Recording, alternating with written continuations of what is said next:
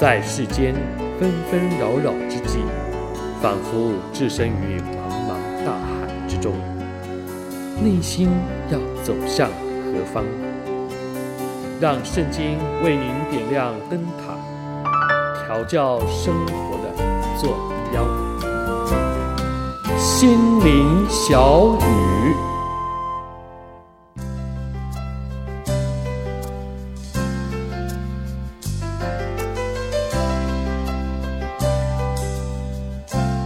亲爱的朋友，亲爱的弟兄姐妹，大家好！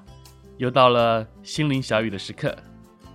记得啊，当我们在帮孩子申请入籍的时候，他们呢都说要改名字，因为在美国，他们中文名字的英文拼音，老师、同学都不会读，甚至啦，有时候老师点名的时候叫了那个名字，孩子们呢自己也听不懂，所以呢又 miss 掉了。所以呢，想改成呃英文名，但是当我们呃实地去了解的时候呢，原来要改名字呢，啊、还不是那么一件容易的事情，有诸般的手续，而且呀、许多的证件都要做更正的申请。后来就以作罢来处理了。不晓得我们是否也有改名字的经验？当我在脸书上有一些人来邀请做朋友的时候。我都不晓得他是谁，后来询问之下，哎呀，原来是自己的同班同学，但是名字都改了，所以认不出来。当然，对于华人，大部分会改名字，都是因为一些民俗的原因，希望透过改名带来改命或者改运。所以呢，改名的动机呢，都是一种期望。至于这个期望是否能成真，这是另外一回事了。然而啊，说到改名，我就呢想到了圣经里面，神也帮亚伯兰和他的妻子撒莱改名，改成了亚伯拉罕和撒拉。然而，神为他们改名，不是一个改命或者是改运的一个期望。神为他们改名，是基于一个事实。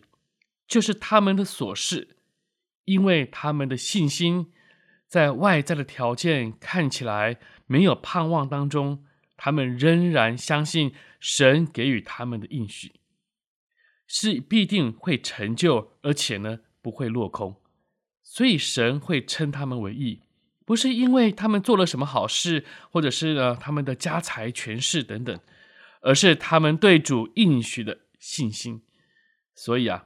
神为他们改名，亚伯拉罕意思呢为多国之父，撒拉呢为多国之母，这个就是他们的身份。然而，神不但以改名证实了他们所示的身份，神更进一步的肯定，他们这多国的后裔不是出于血脉啊，不是出于血缘的关系，而是出于信心。这也是我想到在啊一段经文，在罗马书第四章十三节到二十五节。罗马书第四章十三节到二十五节，保罗进一步的来阐明有关于亚伯拉罕这个后裔的问题。那我们先来听一听啊这段的经文，罗马书第四章十三节到二十五节。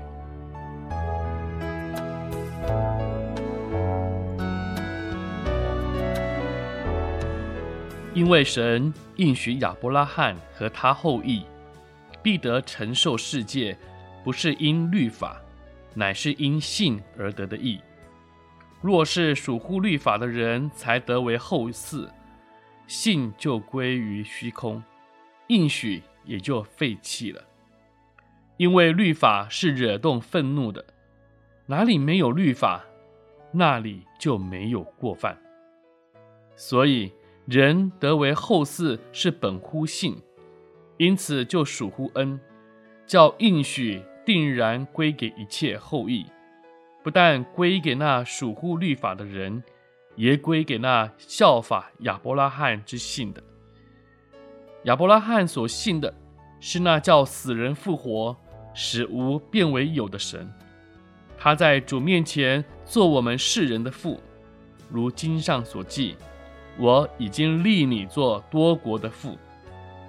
他在无可指望的时候，因信仍有指望，就得以做多国的父。正如先前所说，你的后裔将要如此。他将近百岁的时候，虽然想到自己的身体如同已死，撒拉的生育已经断绝，他的信心还是不软弱，并且仰望神的应许，总没有因不信心里起疑惑，反倒因信心里得坚固，将荣耀归给神。且满心相信神所应许的必能做成，所以这就算为他的意。算为他意的这句话，不是单为他写的，也是为我们将来得算为义之人写的，就是我们这信神使我们的主耶稣从死里复活的人。耶稣被交给人，是为我们的过犯；复活是为叫我们。称义。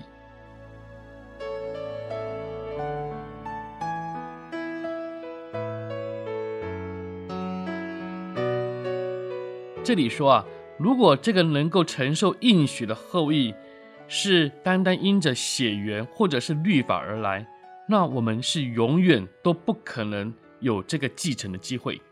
首先，我们不可能是亚伯拉罕的血缘传承。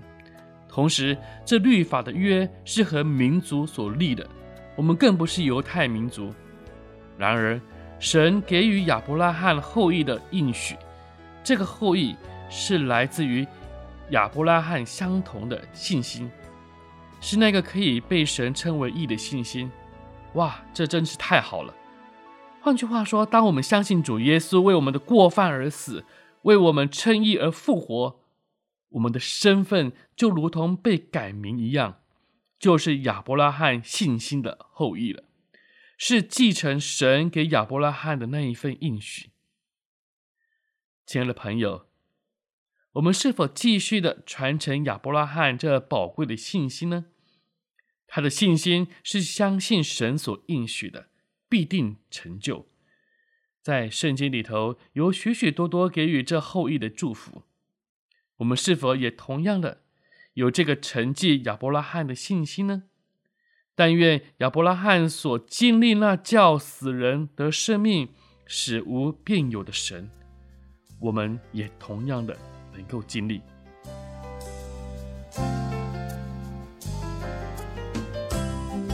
亲爱的朋友、弟兄姐妹，心灵小雨，祝愿你们。